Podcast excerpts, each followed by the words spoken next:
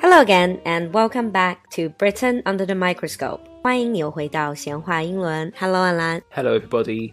So, Alan, lately when I was reading the news, especially the news in the UK, some of the British media, there was just so much about the royal family. Prince William is having another child, and also Prince Harry is about to marry an American actress.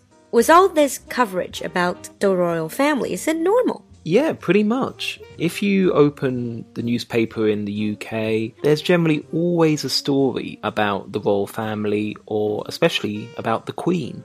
Actually, that's something I'm quite interested in. So today we're going to talk about the Queen. In China, we all know that the UK has a Queen. We know that she's been reigning for a super long time, but probably that's about it. So, first of all, we talk about the Queen, but her real name is uh, Elizabeth, right? Yeah, so her name is Queen Elizabeth II. She doesn't use a surname. Does she have a surname? She does, um, they're called the Windsors. Isn't Windsor a place, like Windsor Castle? 还有这个温莎王朝。 Uh, yes, that's because in the First World War, our royal family originally came from Germany, so they had a German surname.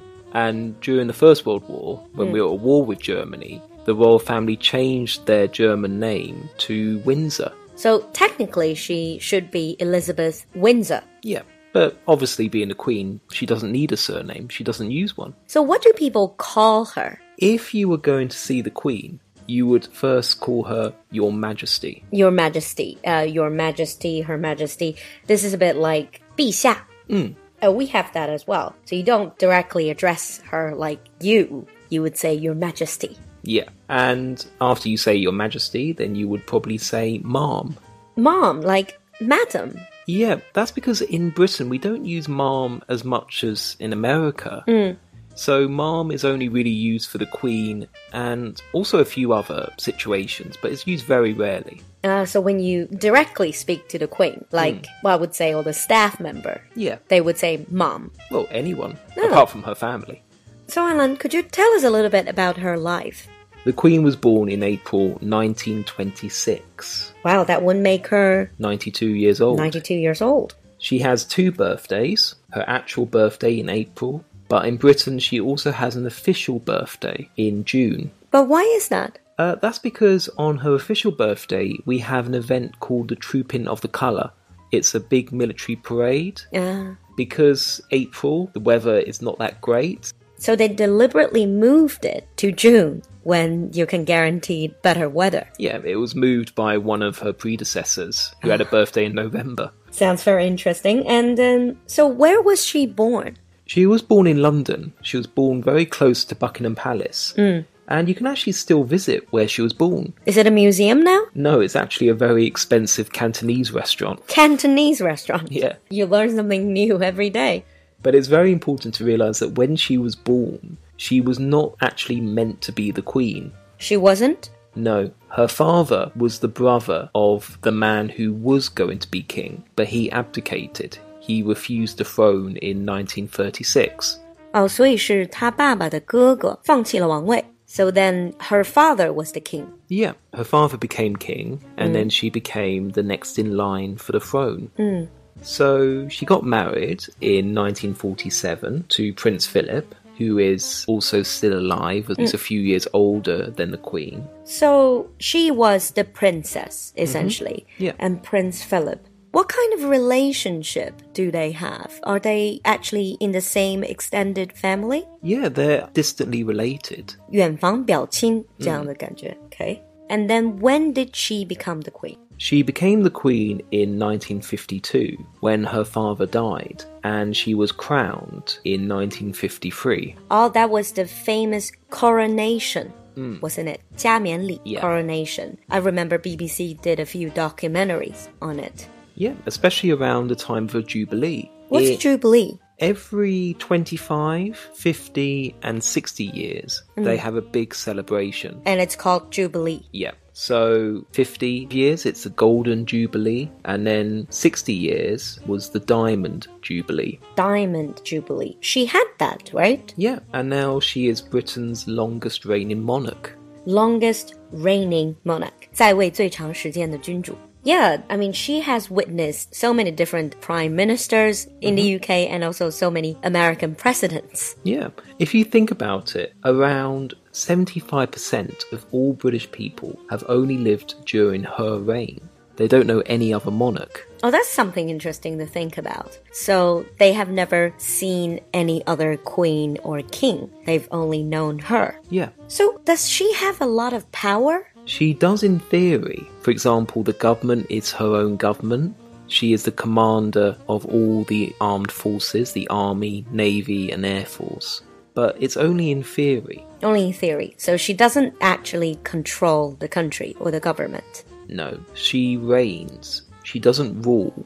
She only reigns. So she's a figurehead. Very interesting two words reign, R E I G N, as a queen, as Yeah. a monarch. But she doesn't rule, R U L E, 统治,只是在位,但是不统治. Yeah. And it's not only in the UK. She's also the queen of Australia, New Zealand, Canada. I remember an Australian friend before, and every year around Christmas time, she wanted to see the Queen's speech. That was quite important to her. So, where does she live right now? In Buckingham Palace? Well, yeah, Buckingham Palace is essentially her office. That's her main palace. And she lives there during the week. And at the weekends, she goes to Windsor Castle, which is just outside of London. I have a question though. Obviously, so many people visit Buckingham Palace. You said she also lives there. How can she allow people to visit where she actually lives in?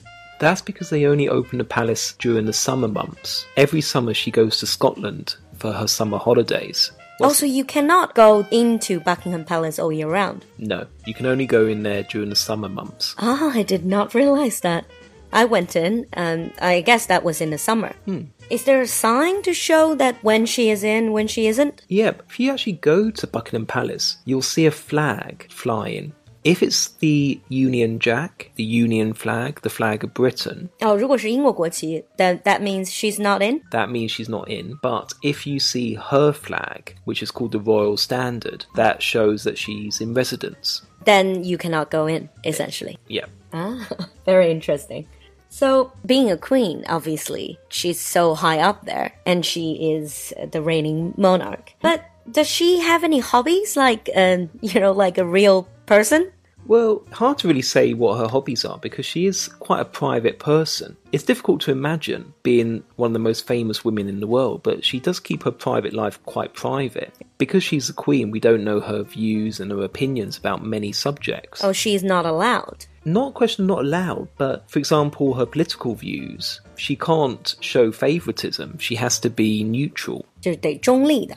She cannot say I prefer this party or that party. No. But her famous hobbies are horse racing. She always goes to the horse races and dogs. Like corgi. Yeah. So whenever we think about corgis in the UK, they're always considered almost like a royal dog. 柯基犬在英国就是 royal dog because the queen likes it. It's getting really popular in China, that kind of dog. Any other interesting facts you can share about the queen? Um, there's quite a few. For example, she's the only person in the country who doesn't need a passport. Obviously, everyone knows her. Well, yeah, nobody's going to stop the Queen to ask for her passport. Uh-huh. And she doesn't need a driving license either. Does she still drive though? She's 92. She still drives. Wow. And she's actually one of the only royals we've ever had who was a trained mechanic. She was a mechanic during the Second World War. So she can fix cars. yeah. That's certainly one interesting fact. I think that's a lot about the Queen. We can continue in our advanced episode, but let's summarize it with a, a few expressions in English that has the word Queen. Yeah, you can imagine in English there's lots of expressions around the royal family and also, especially around kings and queens. Mm-hmm. So, for example, Queen Bee. B E E, Yeah. like the insects. Yeah, Queen Bee, doesn't that just mean the Queen, basically who's in charge, yeah, who's the top? yeah. We normally use it to describe a woman who is very powerful and She's in the control. Queen Bee of the Yeah. group. And you also hear the Queen's English. Yeah. So, for example, received pronunciation. Some people call it the Queen's English, Mm. or if we have a king, they call it the King's English. 就是所谓这种最正统的英式发音，最高段的，就是 the Queen's English。 and you also have Beauty Queen as well. the winner of a beauty contest, 选美冠军. Also, you have drama queen, 戏精.